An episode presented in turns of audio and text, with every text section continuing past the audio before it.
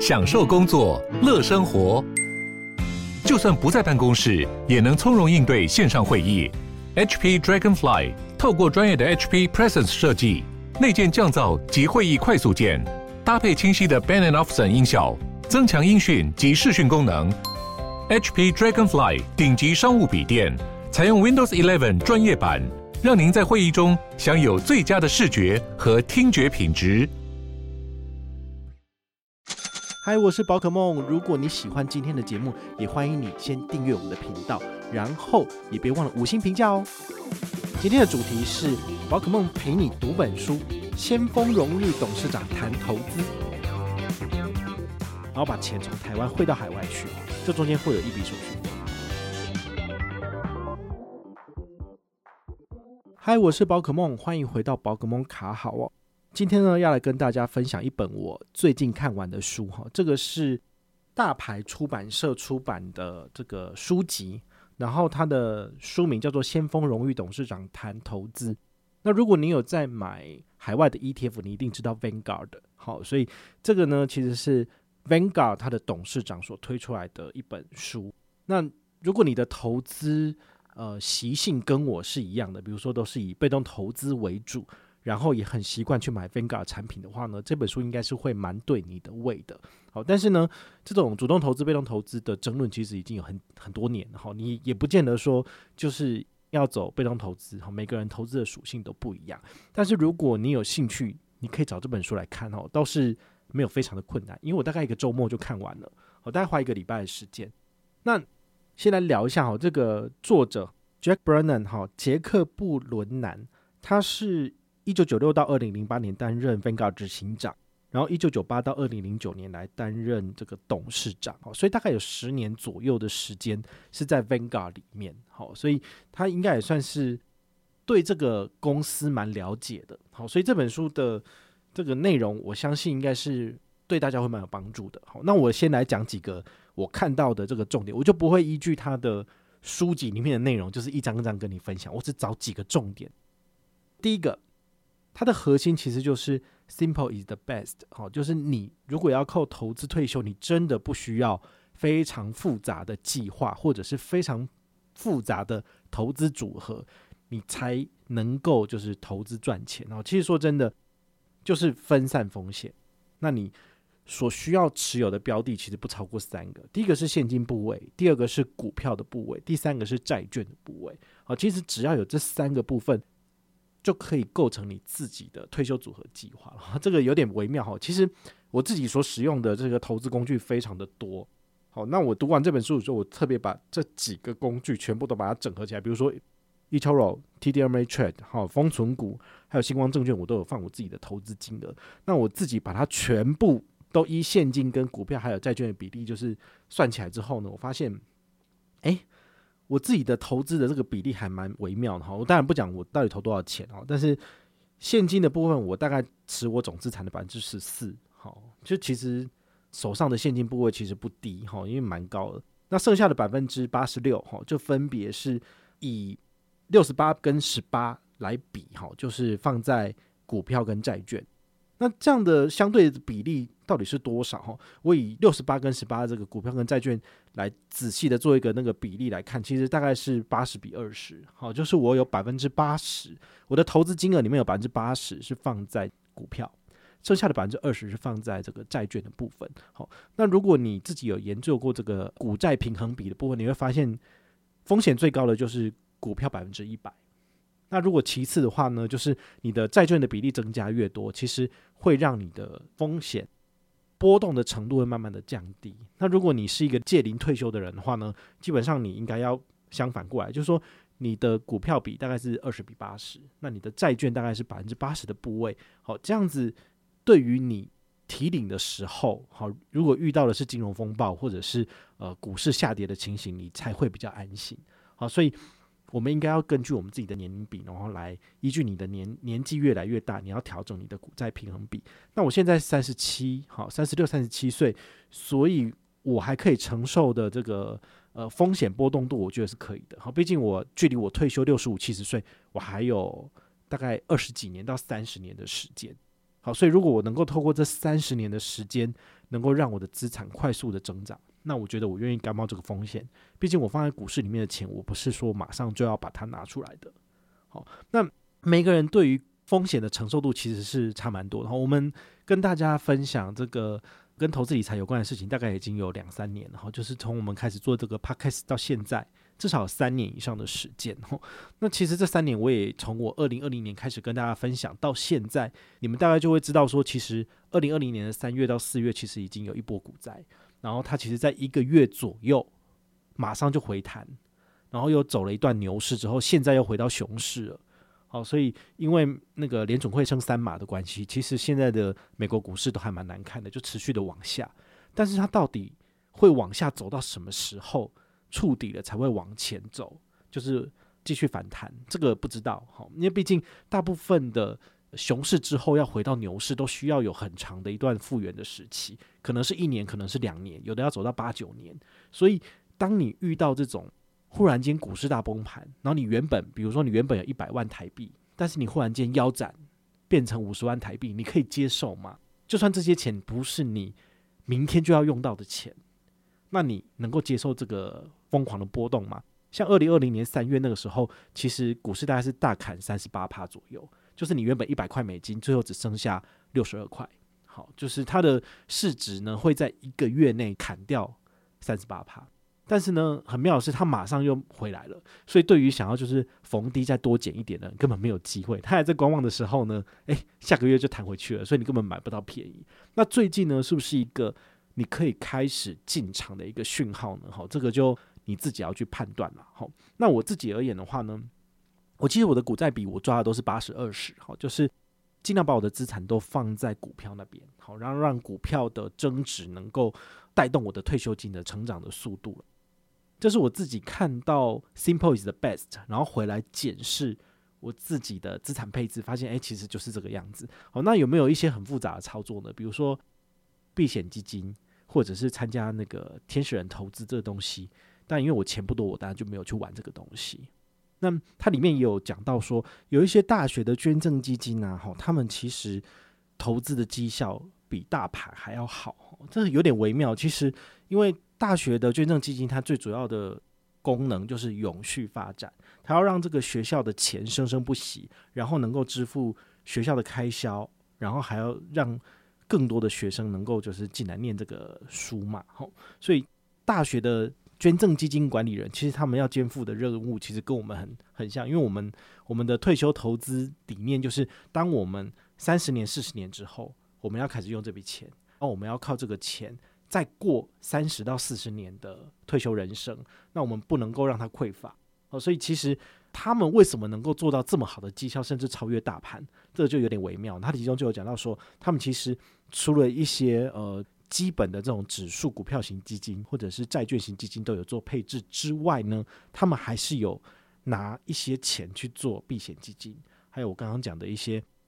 创投的投资。虽然说你可能十个案子里面呢，只有一个案子会成功，但是当你成功了之后呢，这个案子所带给你的丰厚回报，可以让你弥补前面九个失败的天使投资。好，所以它这个风险很高，然后呢，它的获利非常的高，所以有一些操盘手他们会用这种方式来增加自己的获利。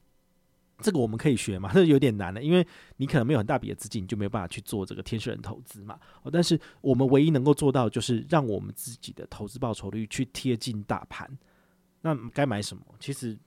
这个很简单，就是全市场型的 ETF。好，不管是债券型的，或者是 ETF 类型的，你其实只要一档到两档，你就可以完成这个最简单的配置。比如说，你每个月可以投资一千美金，那你就是八百美金。买股票型 ETF，两百美金买债券型的 ETF，它其实这样就可以了。那现在，比如说早期台湾人如果要做这种国际型的 ETF 的购买，有点困难。你可能必须要开海外券商的账户，然后把钱从台湾汇到海外去，这中间会有一笔手续费。那你会到那边的钱呢，你才能够在美国的账户里面做操作。哦，这其实会有一些。比较麻烦的地方，比如说开户的时候，早期是要用 email，或者是你要用这个纸本的去申请，都有点麻烦。我一开始申请 TD Ameritrade 就是用纸本的，然后真的是用邮局这样寄过去。哦，那后来的话呢，现在可以开放，就是直接在线上申请，或者是用 email，那就比较方便一点点了。但是事实上还是有个语言的隔阂。哦，不过这也不一定啊，因为像 TD Ameritrade，我后来有打电话进去确认我的账号密码的事情，他就是中国人接听的。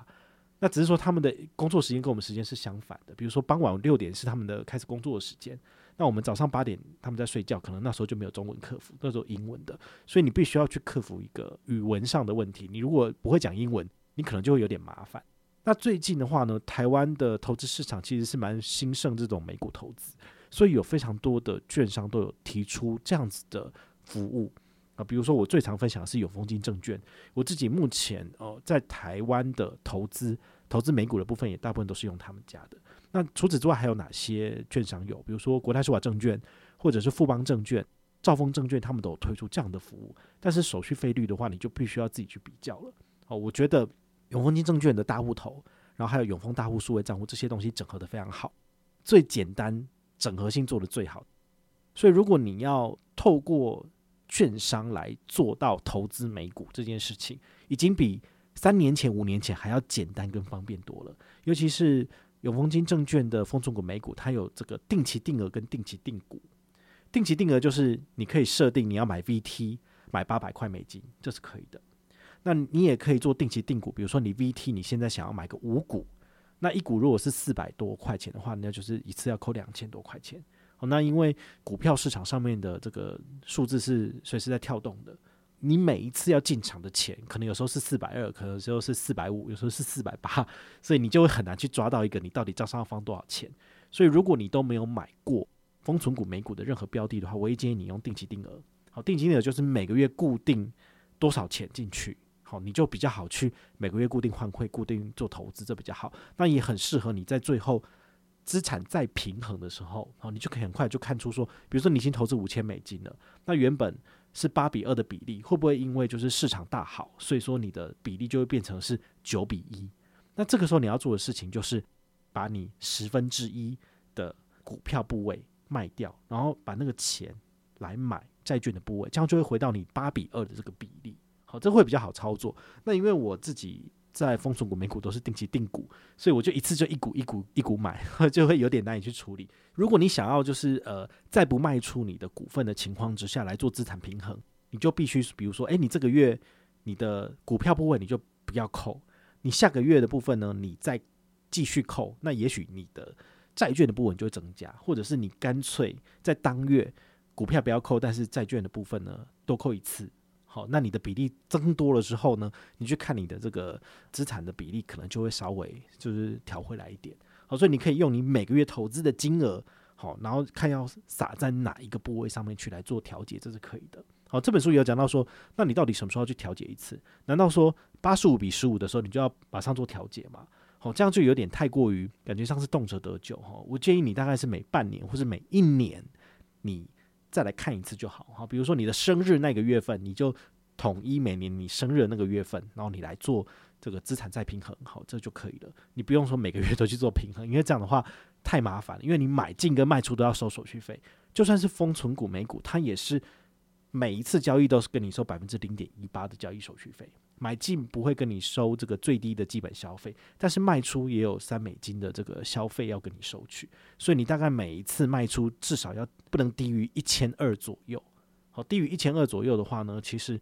你都是不划算的。所以对于我来讲，我会尽量不要去做卖出这个动作，因为只要卖出这个动作的话，就代表呃你要付手续费给银行，好，给证券商，我就觉得这样就不好。那跟大家分享一个小故事哈，就是作者哈 Jack。他在一九九七年的时候，他有去参加一个研讨会，然后呢，他在研讨会外面就是被一个陌生人给拦住，就是他们的那个忠实粉丝，然后就说：“哎呀，那个这个先生，我用你们的产品啊，哈，我觉得有一个很大的收获跟你分享。”他说他一九五八年的时候呢，他用一千两百块美金来投入一个威灵顿基金，好，这个威灵顿基金就是后来也是他们自己本身那种全市场的基金，哈，就 vanga Winster Fund，哈，那。它以每年十三趴的比例在成长，在一九九七年居然成长为十四万五千美金，哇！你很难想象啊，就也不过才几年，才三十几年的时间，居然就让一千两百美金成长了近百倍。好，那这个东西当然就是一个活生生的例子，就是你只要及早投资，透过耐性，也就是时间复利的情况之下，其实你是会有丰厚的回报的。好，那他也跟大家勉励，就是说你不要永远只专注在这个今天涨了两趴，明天跌了三趴这种股市波动性很大，你每天都要去关注这些所谓的新闻资讯，或者是这个 APP 上面所做的任何推波财经资讯，这些东西完全都会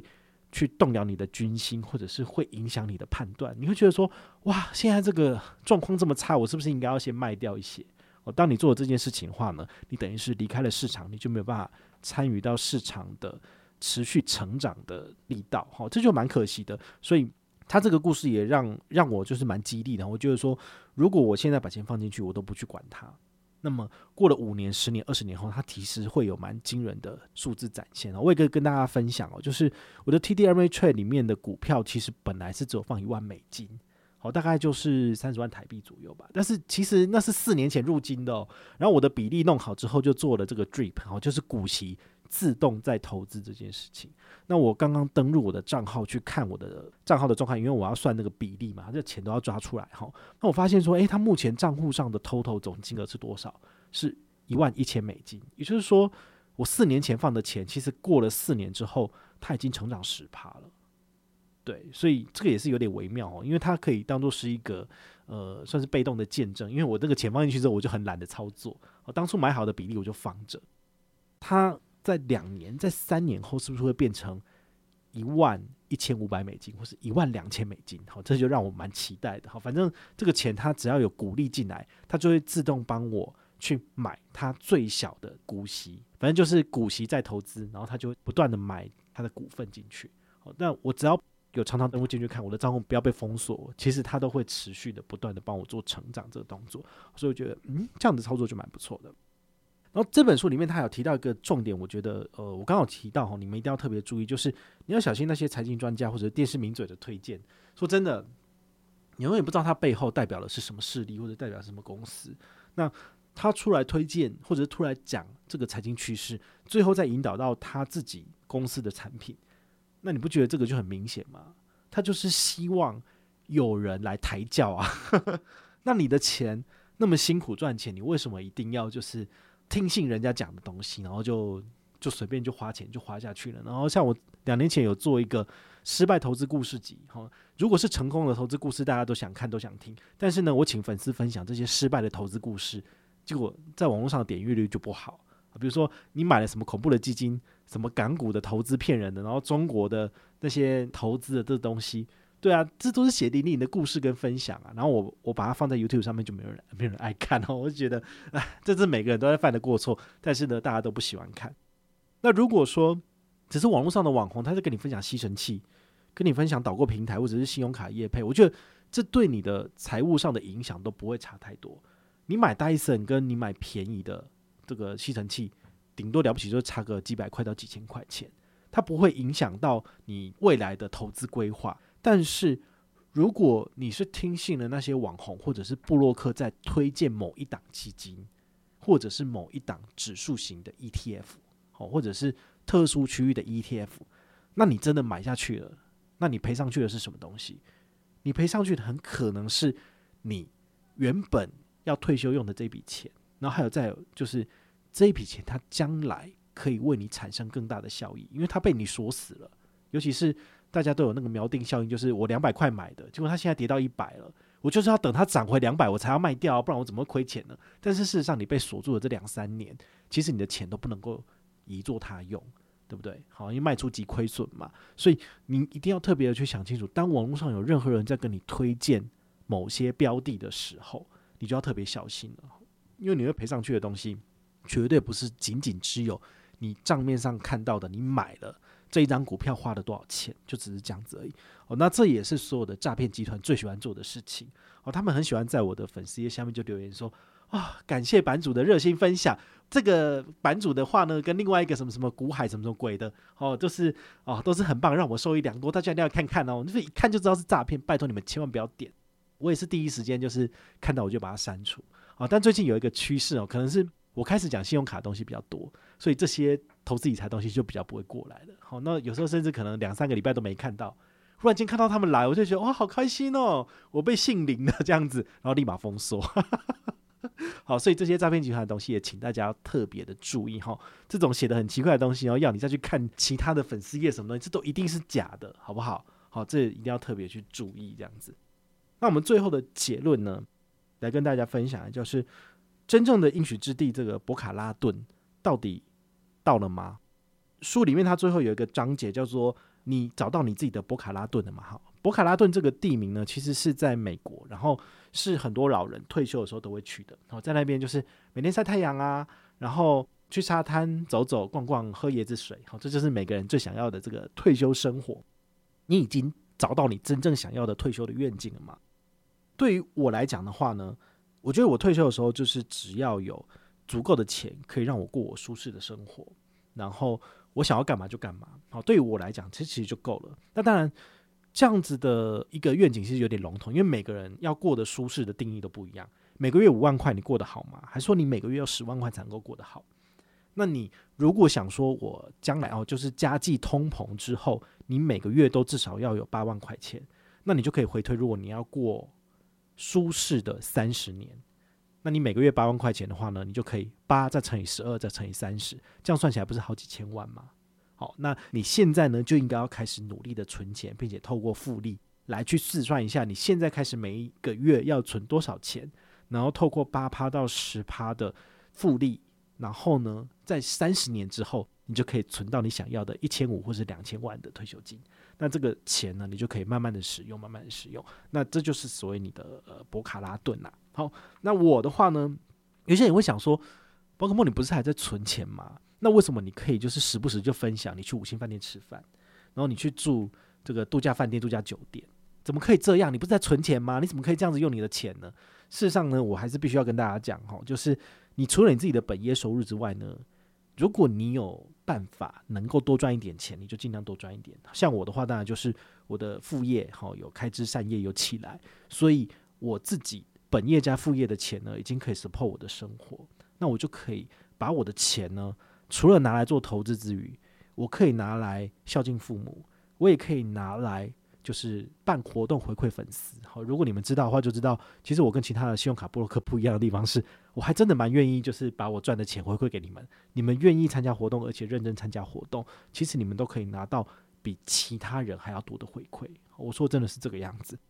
那除此之外，我也可以拿来资助我的亲友，让他们过更好的人生。哦，其实都是这个样子。哈，就算我姐姐他们那一家赚的钱其实也不比我少，但是我偶尔还是会给我姐姐，比如说。家乐福储资金给他一万两万，或者是全联，全联有时候有一些储资金的活动，我都会储给他哈，因为我觉得这个财富这个东西是死的，但是如果你能够把这些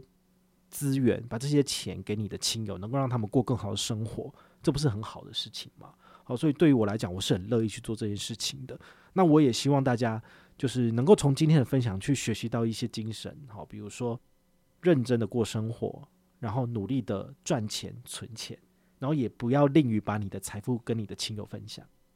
如果能够做到这些事情的话，我相信财富自由这件事情就离你不会太远了。那你也可以持续过你想过的生活。不然的话呢，我怎么可能美国一通大白这个三万六千八年费我就直接缴出去了？好，当然对于我来讲，我觉得我付出这笔钱我是值得的。我可以透过吃喝玩乐把它的价值发挥得淋漓尽致，并且。赚回来非常非常的多，好，所以对于我来讲，这完全是一个正收益的卡片，所以我才会这么认真的去分享它的权益。那也包含就是我自己的生活习惯，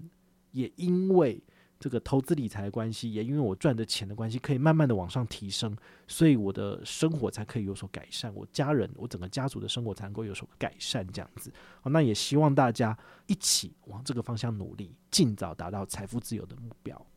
那如果你有任何的问题或任何的想法，也欢迎你就是到粉丝页私讯我，好，或者是留言，好，或者是抖内都可以，好，我们有看到的话呢，都会在做节目跟大家回报哦。我是宝可梦，我们下回再见，拜拜。